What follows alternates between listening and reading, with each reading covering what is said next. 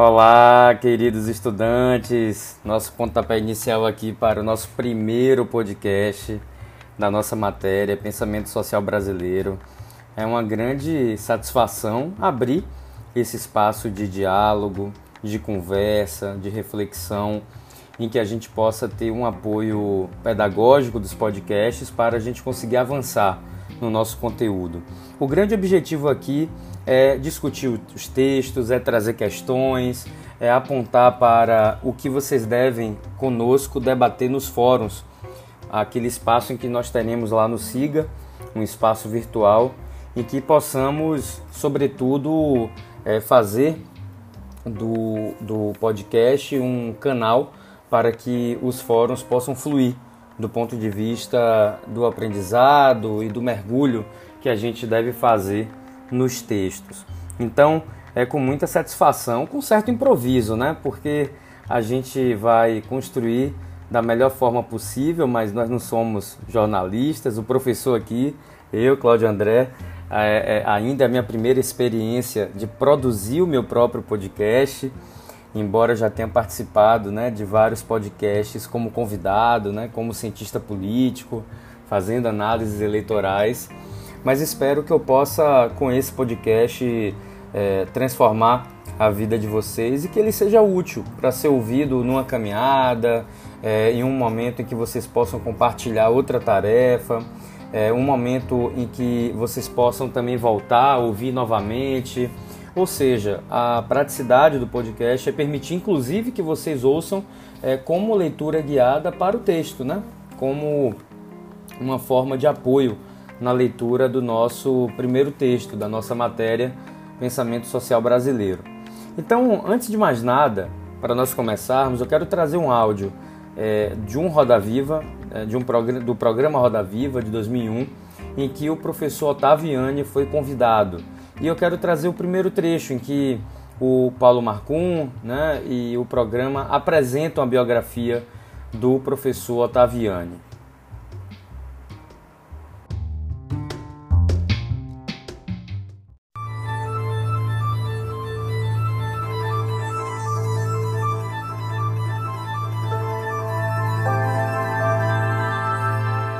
Boa noite. Ele diz que já não tem importância se somos brasileiros, japoneses ou alemães, pois na realidade viramos cidadãos do mundo. A globalização, que não afetou só a economia, mudou comportamentos e modos de pensar e criou impasses para a grande sociedade civil, civil representada pelo mundo atual. Para discutir essa realidade e suas perspectivas, o Roda Viva entrevista esta noite o professor Otávio Iani, um dos mais importantes cientistas sociais brasileiros. Há mais de cinco décadas na vida acadêmica, o professor Otaviani foi parte da chamada Escola de São Paulo, como ficou conhecido o grupo de sociólogos surgido no início dos anos 50 na USP, em torno do nome de Florestan Fernandes e reunindo, entre outros, o presidente Fernando Henrique Cardoso. É, Iane, pesquisador da nossa formação histórica e das dificuldades do ingresso do Brasil na modernidade capitalista, e o professor também é um estudioso da América Latina e do processo de globalização, tema de seu último livro, Enigmas da Modernidade Mundo, um trabalho que analisa e busca entender a sociedade contemporânea, entender as consequências culturais e sociais da globalização e os processos que estão transformando o mundo e nos transformando também. Esse livro valeu ao professor Iane, recentemente, um prêmio da Academia Brasileira de Letras, e ele recebeu também o troféu Juca Pato, de intelectual do ano, dado pela União Brasileira de Escritores. Para entrevistar o sociólogo, o cientista social Otaviani, nós convidamos o sociólogo Chico de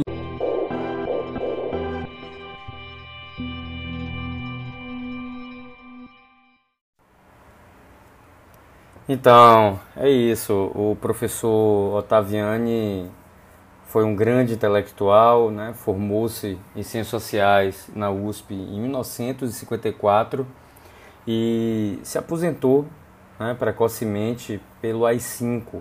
Então, diante da ditadura militar brasileira, ele foi é, aposentado né, pela USP e foi transferido, né, foi, na verdade, continuar a sua carreira na PUC, né, na Universidade Católica de São Paulo. E foi um dos fundadores do SEBRAP, né, passou a, a construir uma grande é, perspectiva de pesquisas, né, de escritos, né, participação em eventos científicos lá no SEBRAP, que é o Centro Brasileiro de Análise e Planejamento. Foi um centro criado por vários intelectuais e que foi fundamental para conseguir criar um espaço de resistência e de produção intelectual alternativo né, ao processo ditatorial que caçou né, centenas de professores em todo o Brasil.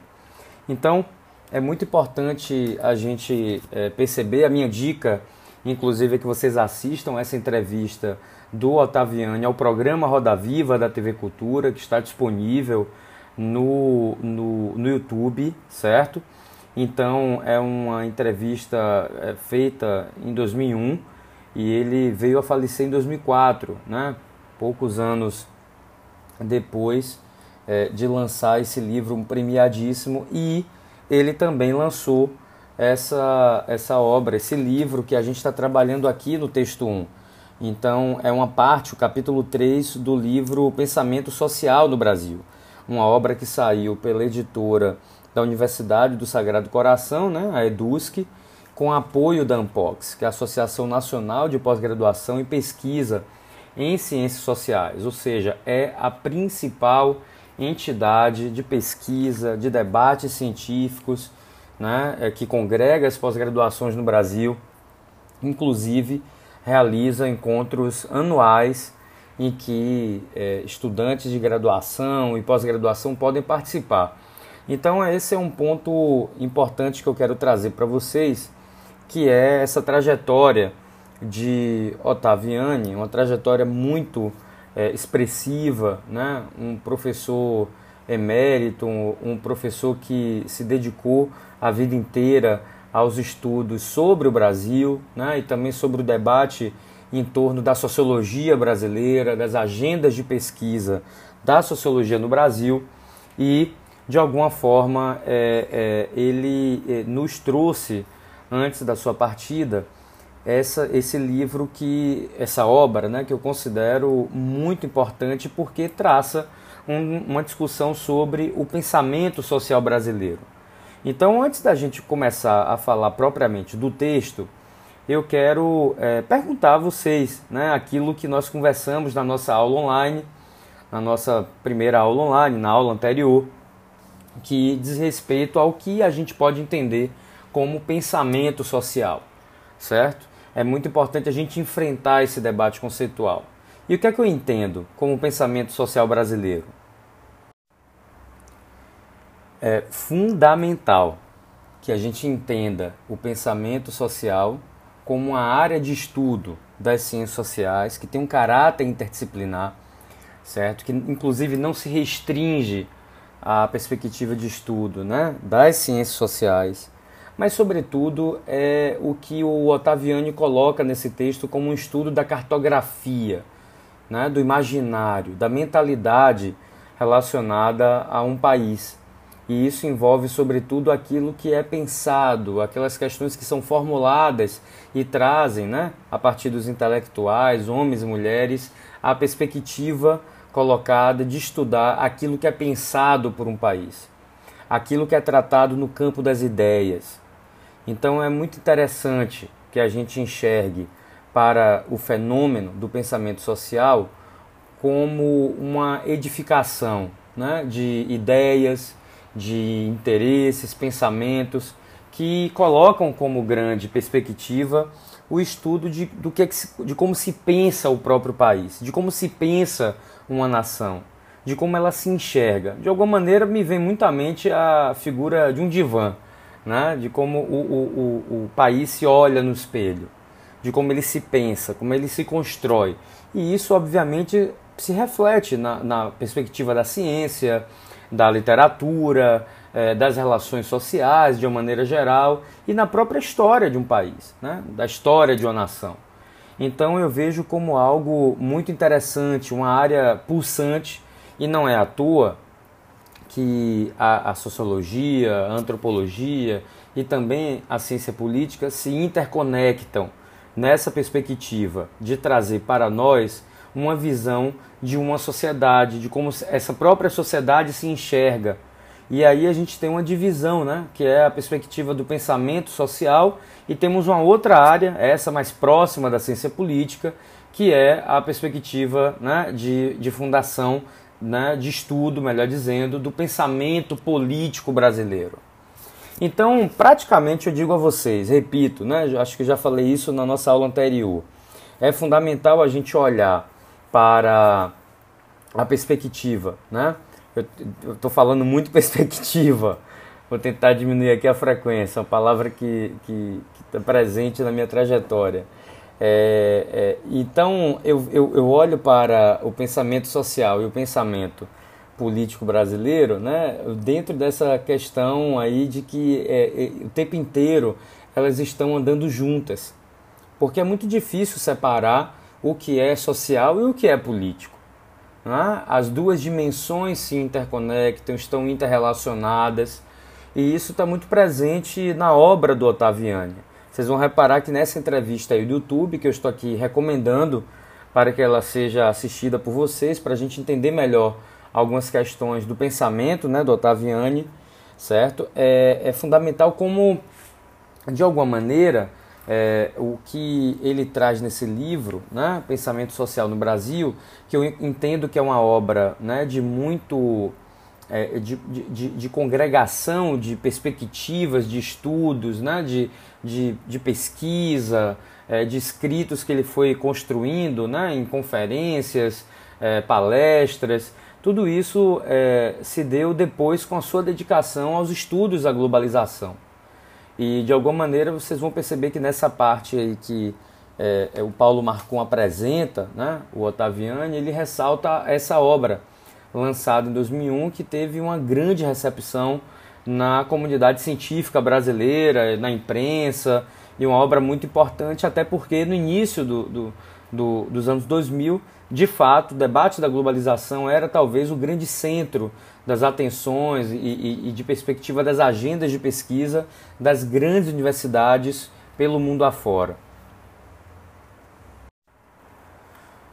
Que, turma, é muito interessante é, a gente olhar né, no texto, é um texto pequeno, de 10 páginas. Esse podcast está aberto, né? ele pode ser ouvido por um colega de vocês que não está matriculado na nossa disciplina, também pode ser ouvido por colegas, amigos e amigas, né? ou por qualquer ouvinte que encontre o podcast aqui no Spotify e nas outras plataformas. Então é muito importante né, que a gente consiga, de alguma forma, entender que esse texto é um grande cartão de visitas que o Ottaviani apresenta o debate que ele faz em torno do pensamento social brasileiro. Então eu considero, eu costumo dizer que o estudo do pensamento social de uma maneira geral, não só no Brasil, né, é um estudo mais profundo, é uma perspectiva de levantamento de como um país se olha, se enxerga, constrói suas narrativas, seus mitos, né, suas tipologias. E é muito interessante como é, o, o, o Otávio Iani traz para nós nessa obra, que infelizmente está esgotada e eu ainda não tive acesso é, ao, a obra por inteiro, mas eu vou tentar conseguir compartilhar com vocês. Mas essa Xerox que a gente conseguiu nessa reprodução somente do capítulo 3 é, traz, sobretudo, uma perspectiva de que é, o Brasil é, precisa se encontrar. Então, de alguma maneira, ele está escrevendo né, no final do século XX e apresentando para nós como o, o, o país deve, e, e, a intelectualidade, a ciência, as ciências sociais devem enxergar o que é o nosso país. Né? E aí ele constrói com muita é, argúcia, ele constrói com muita é, é, inteligência, criatividade, de uma escrita que flui muito bem nesse texto, nesse capítulo 3, é, a perspectiva de apresentar para nós cinco características do imaginário brasileiro. Isso está lá na página 68. Isso está presente logo no início ali do texto, quando ele resolve apresentar para nós as linhagens do pensamento social brasileiro. Então me chama atenção, né? É, me chamou muita atenção na releitura deste texto para a nossa conversa aqui no podcast, o quanto ele apresenta nessas cinco características o que é o Brasil, né? como é que o Brasil foi pensado, como é que ele foi, é, de alguma forma, é, é, é, caracterizado, né? marcado por narrativas que têm um peso de grande né? relevância até os dias atuais. Então ele fala, por exemplo, da importância de Tavares Bastos, Silvio Romero, Joaquim Nabuco, né, os abolicionistas de uma maneira geral, a própria figura do Euclides da Cunha, Lima Barreto, Oliveira Viana, Mário de Andrade, Paulo Prado. Eu estou aqui lendo um trecho do, do texto, né? José Lins do Rego, o Graciliano Ramos em Vidas Secas, Caio Prado Júnior, Sérgio Buarque de Holanda, Gilberto Freire, Raimundo Fauro, Florestan Fernandes, né? que foi um grande parceiro intelectual dele, Clóvis Moura, Antônio Cândido, Alfredo Bose, então Celso Furtado, ou seja, é, é, in, dentre outros nomes né, que a gente vai ver ao longo do curso, inclusive de uma forma muito mais plural e que obedece a uma, a uma cronologia, eu acho interessantíssimo, desculpa, que a gente entenda o quanto ele olha para esses pensadores, também para as as pensadoras sociais do Brasil e de alguma maneira traz é, é, uma perspectiva aí de linhagem que eu considero muito importante quando a gente vai de fato pensar o Brasil. É muito difícil vocês terem olhado para o Brasil e não ter percebido essas linhagens de uma forma mais condensada, certo? Qual a primeira questão que ele traz para nós? Primeiro que o Estado constitui a sociedade civil, já que esta seria pouco organizada, dispersa, gelatinosa, de tal maneira de tal maneira que o Estado se constitui em demiurgo da sociedade, realizando a sua articulação e direção, promovendo a mudança e tutela, sempre de conformidade com o descortinho das elites. Ora, o que ele quer colocar para nós aí nessa primeira linhagem é que o Estado foi criado né, é, de, uma, de tal maneira que subordinou, tutelou, regulou a sociedade civil.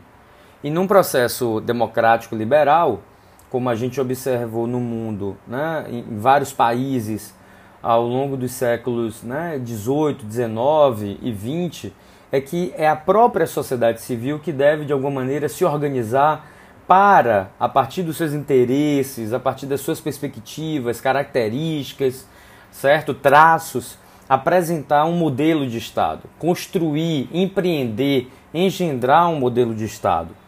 Então esse é um elemento muito importante, porque isso aparece inclusive no pensamento social de uma forma muito evidente. Vem logo à minha mente o Oliveira Viana que no início do século XX entendia que o Brasil devia criar um Estado forte para que conseguisse gerar uma sociedade civil forte. Isso dentro de um traço eminentemente autoritário. Então, essa é uma questão que é, é a primeira linhagem. E essa linhagem, quando, quando a gente fala aqui em linhagem, né, repito, a gente está colocando aqui enquanto características fortes e marcantes em torno do pensamento social brasileiro que vai se diluindo na nossa sociedade, no nosso imaginário e na produção intelectual do nosso país. Segundo elemento muito importante que eu quero trazer para vocês é a perspectiva que ele traz do colonialismo. O Brasil seria um país cuja história está amplamente determinada pelos movimentos e exigências dos mercados externos desde o colonialismo e imperialismo ao globalismo, definindo-se por diferentes modalidades de sua inserção nos mercados externos. Então, é, quando ele traz esse, esse, esse, essa linhagem, é, entendendo que a nossa economia, a nossa sociedade é marcada pelo peso do externo, o peso do caráter externo. E esse, e esse é um elemento que, de alguma forma, não só limita, como solapa a nossa soberania.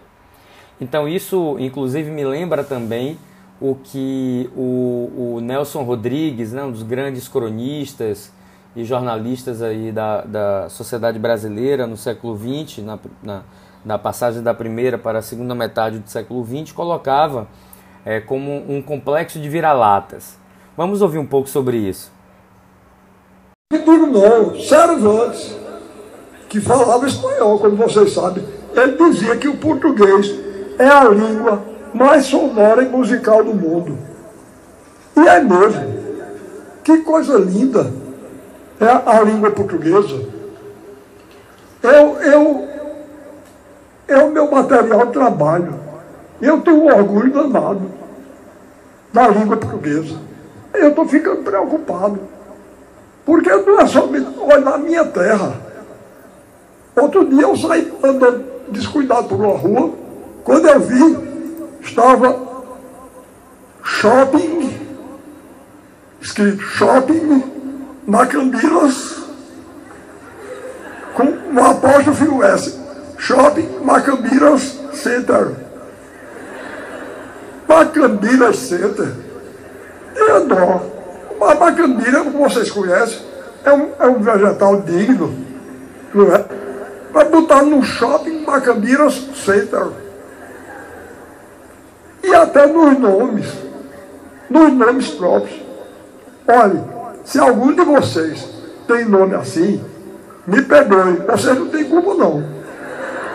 Nem o pai de vocês que botou o nome tem. Aí isso é uma lavagem cerebral que a gente sofre desde menino.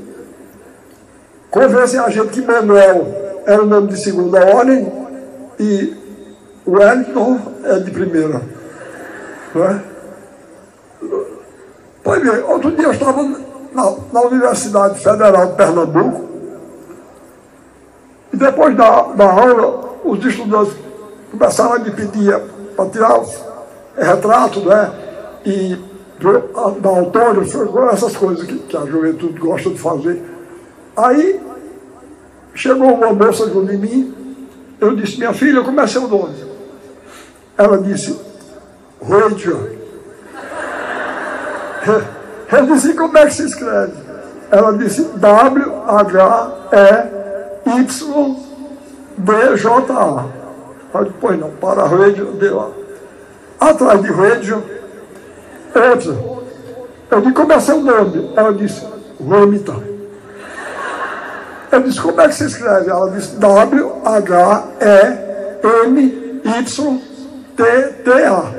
Eu disse, você é irmã de Rachel? Ela disse, como foi que você adivinhou? Como foi? É claro que tinha que ser.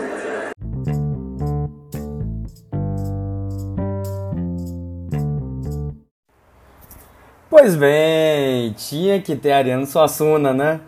Óbvio. O Ariano Suassuna, nosso grande mestre, uma figura importantíssima para o debate da importância da valorização e da perspectiva soberana da língua portuguesa. Então, eu fiquei pensando, lendo o texto, quanto a Ariano Suassuna resume muito bem esse debate sobre o colonialismo e o quanto isso marca não somente a economia, mas a própria formação da sociedade brasileira. Né? Até os dias atuais, não mais sendo influenciada e determinada né, com grande relevância por Portugal, no entanto, há outros elementos externos que marcam aí as configurações de formação e desenvolvimento da sociedade brasileira até os dias atuais. Mas o Ottaviani chama atenção para este segundo ponto. É fundamental. Tá? O terceiro ponto é o Brasil, segundo ele, sendo visto como um país patriarcal, marcado pelo patriarcalismo que se forma e se desenvolve no curso dos séculos de escravismo, com desdobramentos do coronelismo, caciquismo, oligarquia, tudo isso no âmbito de algo denominado luso-tropicalismo, sem esquecer a contínua e reiterada associação, mescla ou confusão entre o privado e o público isso aí está na página 69, turma. Então esse terceiro elemento é muito importante. Primeiro, porque é, é, eu tenho uma, uma leitura que eu recomendo para vocês, que é o, o livro do professor Silvio Almeida, o livro Racismo Estrutural, no qual ele desenvolve o quanto o racismo em si é estrutural o quanto ele perpassa pelas relações de sociabilidade, pela política, pela economia, pelos processos de dominação simbólicos, né? pelos processos eh, relacionados eh, pela economia, pelas relações de produção, pela cultura. Então, de uma maneira geral, eu acho muito importante esse livro, eu recomendo que vocês leiam.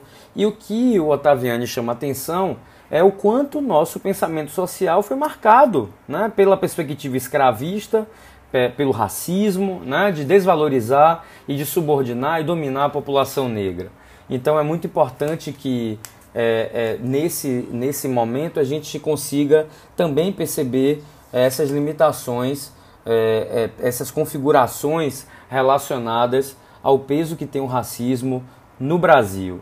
Outro ponto que eu acho muito importante falar, ainda no terceiro elemento aí, na terceira linhagem, é que o Otaviani chama atenção para essa questão da confusão entre o público e o privado, entre o que é privado e o que é público, melhor dizendo.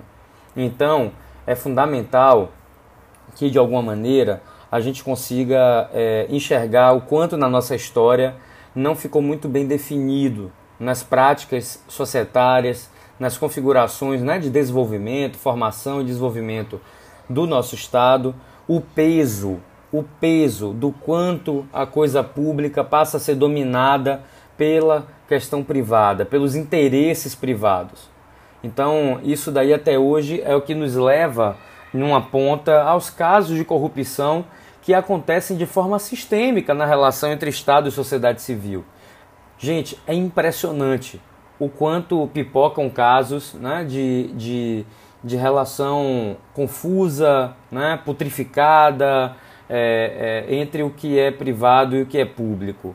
Ou seja, é isso que a gente vai percebendo aí ao longo da nossa história, né, ao longo, independente de ideologia, independente de partido político, é algo que a gente precisa enfrentar, né, é algo que a gente precisa de fato debater e que está presente na relação que a gente vai ter e perceber. Isso me lembra muito quando o antropólogo, o professor Roberto da Mata, é, também outra obra depois que ficou muito conhecida da professora Elisa Reis, da UFRJ, da Federal do Rio de Janeiro, sobre o conceito de familismo e o quanto é importante a gente entender é, é, esse olhar de que muita gente, quando vai se relacionar em sociedade no Brasil, isso é histórico, portanto, é recorrente até os dias atuais, embora tenha, né, a gente possa enxergar que tem diminuído é, nas últimas décadas, mas é, com a democratização, né? Mas, turma, é muito importante avaliar o peso né, e a prevalência dos interesses privados, por exemplo, né, como diz o Roberto da Mata, quando alguém vai, entra num carro, é parado numa blitz ou numa operação policial e lá para as tantas resolve perguntar se o policial sabe com quem ele está falando, né? E aí a pessoa traz uma prerrogativa do que ela é nas relações privadas, né? No trabalho, na família, nas empresas. Então, é, esse é um exemplo, né? Do quanto ainda nós temos uma relação marcante, né? É, na sociedade brasileira, é, fazendo essa confusão entre o que é público e o que é privado essa fronteira gelatinosa fica muito mais evidente com os casos de corrupção. Os roubos, os desvios que a gente vê aí nas prefeituras, nos órgãos públicos de uma maneira geral. Então é uma confusão de fato que ainda coloca a nossa democracia para baixo e vai de alguma maneira criando esse imaginário de que o que é público deve ser e pode ser, melhor dizendo, capturado pelos interesses privados.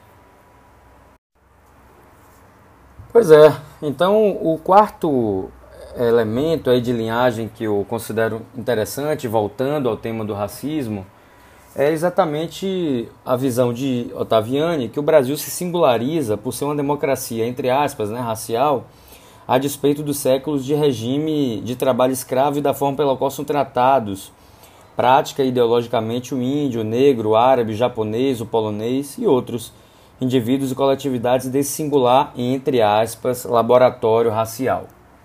O que é que ele quer dizer com isso? Que se desenvolveu, dentro do pensamento social brasileiro, esta visão de que é possível combinar certo é, elementos né, de pacificação nas relações socio-raciais como se nós vivêssemos uma democracia quanto à convivência e em relação também à própria organização da sociedade brasileira.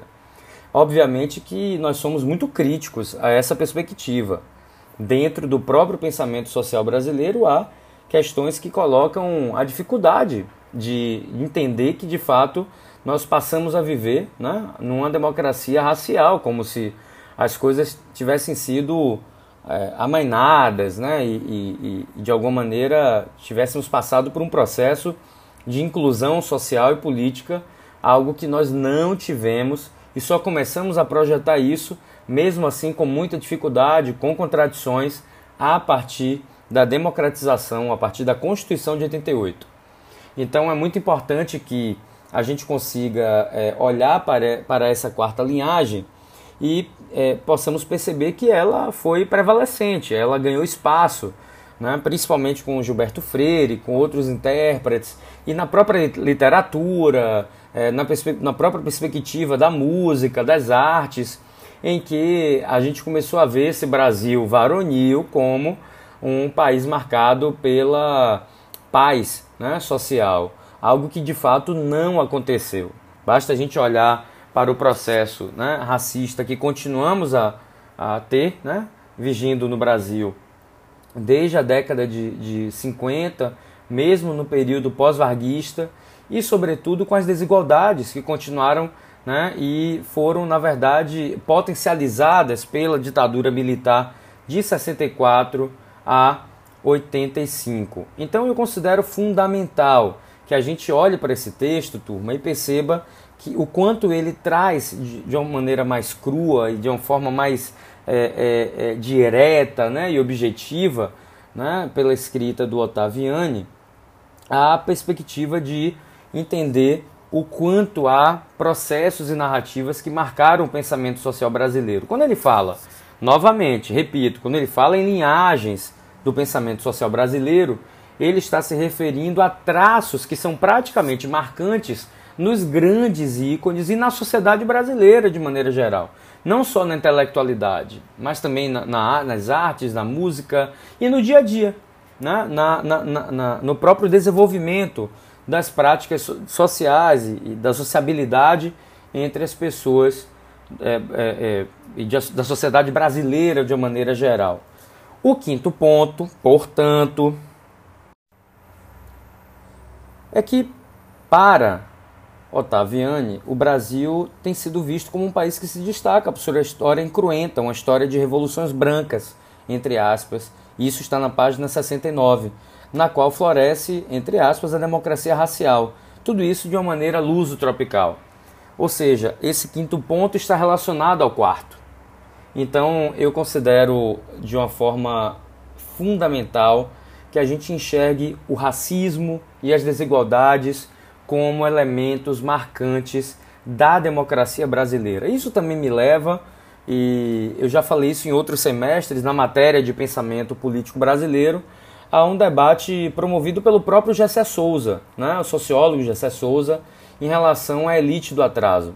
Ele lançou um livro que foi um best-seller há alguns anos atrás, e nesta obra, que vocês facilmente encontram resumos, vídeos, entrevistas, é possível é, ver é, e analisar o quanto o, o, o, o Gessé Souza apresenta essa questão de que há é, no Brasil a criação e o desenvolvimento de uma elite atrasada, que não coaduna com um pensamento social vinculado né, a uma visão mais democrática de país e uma visão, portanto, antirracista, uma visão que, tenha mais, que dê mais valor, melhor dizendo, à igualdade, às liberdades e isso daí ele coloca como algo que vai se desenvolvendo e que tem uma relação, é, está presente na areia movediça, né, relacionada ao pensamento social brasileiro, a, a, a forma pela qual a gente enxerga o nosso país. Vamos ouvir um trechinho tá? É, de uma fala, de uma entrevista do Gessé Souza que eu retirei do YouTube.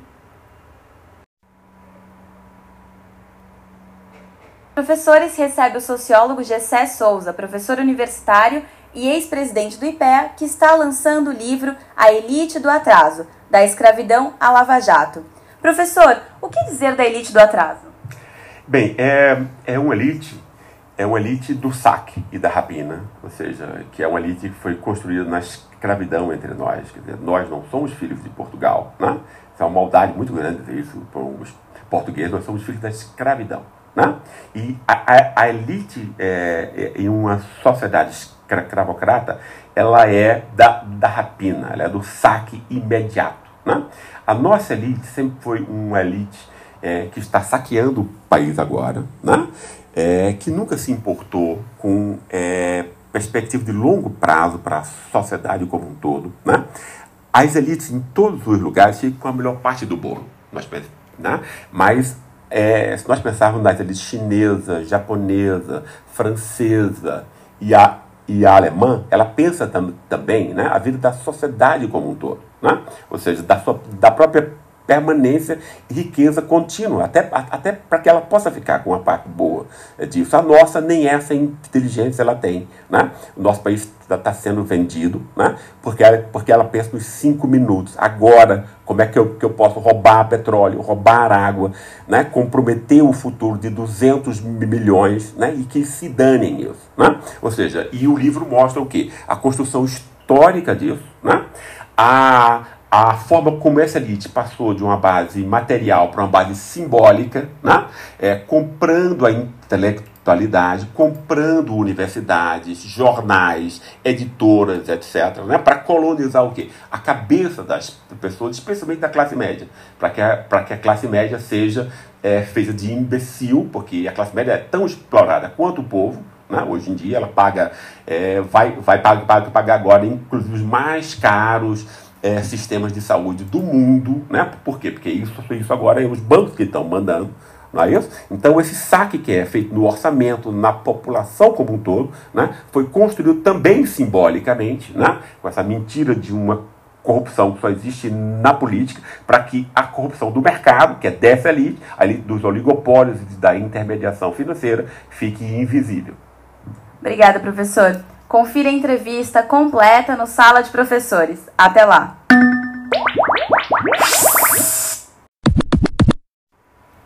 Muito bem, vejam aí essa definição do professor Gessé Souza, que é um pedaço da entrevista que nós retiramos do YouTube da TV FEPESP, né, a Federação de Professores do Estado de São Paulo, que reúne vários sindicatos de professores e professoras. Então, Vejam, é muito interessante essa análise que ele faz. Isso está muito presente aqui com o que o Ottaviani definiu anteriormente, né? Enfim, é, a, a, o processo aqui de definição né? do, do Ottaviani desse debate é, anterior, né? envolve décadas anteriores aí ao Gessé Souza, mas eu entendo que essas interpretações foram essas interpretações, portanto, racistas, né? de, de uma visão mais é, favorável à ideia de uma democracia racial, sofreu com inquietações e interrogações que fizeram com que a gente reorientasse o olhar sobre o que é o pensamento social brasileiro e como a gente vai encarar o fato de que o Brasil foi se desenvolvendo, foi se azeitando no racismo, foi se azeitando nas desigualdades, num processo muito difícil, muito complexo né, em relação ao que a gente foi se tornando. Então, de alguma maneira, é importante destacar que, é, é, ao olhar o pensamento social brasileiro, o Ottaviani fala aí na página 69, 70, que ao entender é possível entender o pensamento social, né, como se a história do país se desenvolvesse em termos de signos, símbolos, emblemas, figuras, valores, ideais tudo isso define as relações, os processos e as próprias estruturas né, de dominação e apropriação com os quais se poderiam revelar mais abertamente os nexos e os movimentos da sociedade. É, isso aí que eu, tô, eu estou lendo agora está presente aí na página 69, né, como eu acabei de alertar. Então, esse é um debate que aparece né, sobre os mitos, as mitificações, as figuras que resumem o que é o Brasil e qual é a, sua narrativa, os seus valores e as suas ideias. E de alguma maneira eu vejo que é, há um processo né, de, de definição, de busca, melhor dizendo, da definição do que é a sociedade brasileira, em que estu os estudos sobre o pensamento social brasileiro passaram a ganhar muito mais relevância. Então eu posso dizer a vocês que esse livro do Ottaviani foi um marco porque ele conseguiu reinserir e dar mais fôlego aos debates é, concernentes ao pensamento social brasileiro. Então, eu acho muito interessante que essa busca pelas linhagens que ele faz.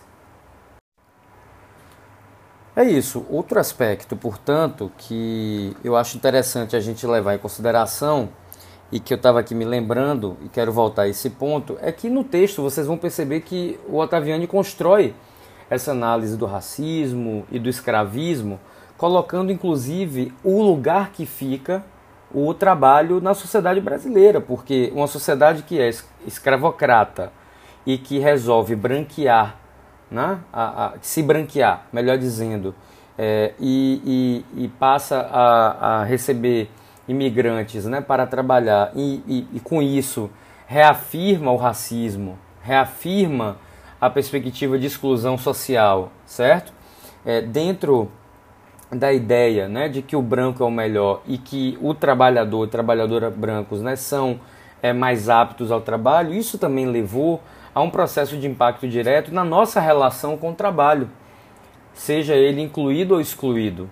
Então, é, ele fala isso aí na página 71, lá no final da página, e na verdade no, pelo meio, indo para o final, que é, cabe reconhecer, no entanto, que essa família de tipos aponta para o descompromisso, a informalidade, a liberdade inocente, o trabalho como atividade lúdica, o descompromisso com a disciplina, a rejeição do trabalho como obrigação, a sociabilidade solta, imprevisível.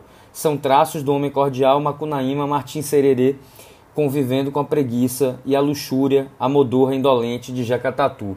Ele traz essas figurações para falar de Sérgio Buarque de Holanda, da, de um conceito que a gente vai estudar aqui na nossa matéria, o conceito de homem cordial né, de, do que é o brasileiro que tem na relação do afeto, na relação do privado, algo que é marcante no seu traço social e que, segundo Ottaviani, é algo que se apresenta na relação do, da sociedade brasileira com o trabalho na forma pela qual vai se criar uma nova sociabilidade é, pós-escravista.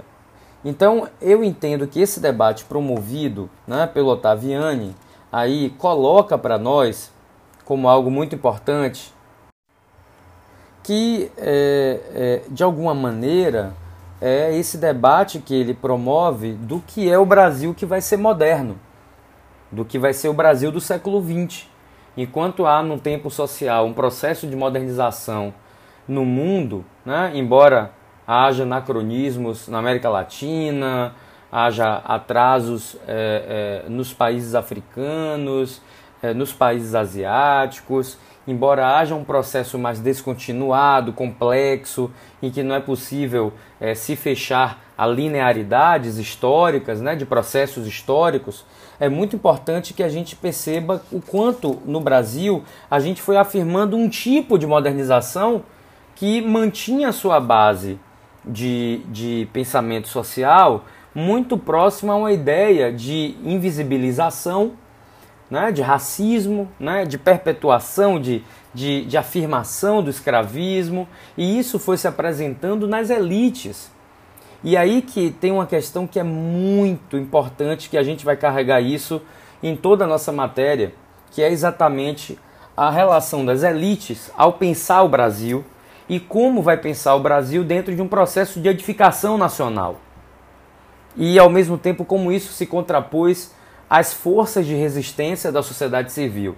Até porque o enfrentamento ao racismo, o debate sobre o racismo no Brasil e, e seus males está presente na intelectualidade brasileira desde o século XIX. Eh, isso está muito forte entre os abolicionistas. Isso aparece depois na própria perspectiva de formação do Estado-nação no início, eh, dos, nas primeiras décadas do século XX, né, dialogando aí com as forças que vão nos levar ao varguismo e as forças de resistência, né, as forças oligárquicas de oposição ao varguismo. Então, é, percebam que a gente vai atravessar né, é, nessa leitura do texto e ao longo da nossa matéria como o Brasil foi se pensando, como o Brasil foi se afirmando e quais foram, aqui parafraseando né, o título né, da obra de Sérgio Buarque de Holanda, quais são e, e quais foram, melhor dizendo, as raízes do Brasil. Então, esses são elementos que estão presentes né, fundamentalmente no, nos objetivos da nossa matéria, porque é, aqui, falando de improviso, né, grava nas gravações que a gente está fazendo aqui para montar esse primeiro episódio, o que eu quero, sobretudo, é que vocês mergulhem nesse primeiro texto e entendam a importância do pensamento social. E aí eu vou deixar para vocês agora o que é que vocês farão no nosso fórum online, no nosso fórum virtual.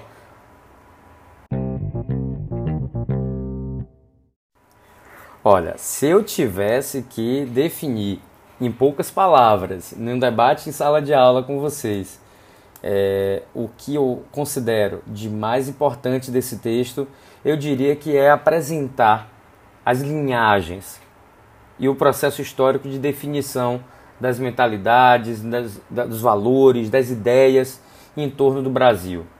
Então eu quero, é, nesse momento, fazer um desafio. A gente vai agora para o fórum e eu quero que vocês é, tragam dois elementos presentes no texto que reafirmam o interesse que vocês têm pela, pe, desculpa, pelo pensamento social brasileiro. Ou seja, a partir da leitura de, de Otaviani, a partir da leitura desse texto, eu quero que vocês tragam dois elementos, sejam eles valores, ideias, contextos históricos, pensadores ou pensadoras colocados no texto que vocês acham importantes e que são relevantes no conhecimento sobre o pensamento social brasileiro. E, ao mesmo tempo, ao longo aí da dissertação que vocês farão em trio, lembrem que essa é uma atividade em trio nos grupos que a gente definiu lá no grupo de WhatsApp, tá? É muito importante que vocês também apresentem o que chama mais atenção de vocês no geral em relação ao pensamento social brasileiro tá? Então, esse é o nosso desafio, esse é o nosso fórum, é o Fórum 1 que vocês é, farão a partir desta semana e terão aí 14 dias para responder é, em até três laudas, em até três páginas, de uma forma muito tranquila e amena, sobretudo focando nas reflexões e nos debates que nós trouxemos aqui no podcast e que, obviamente, fazem parte do texto que deve ser lido. Podcast não substitui texto. Precisamos ler e ouvir com o nosso podcast da matéria Pensamento Social Brasileiro. Alerta!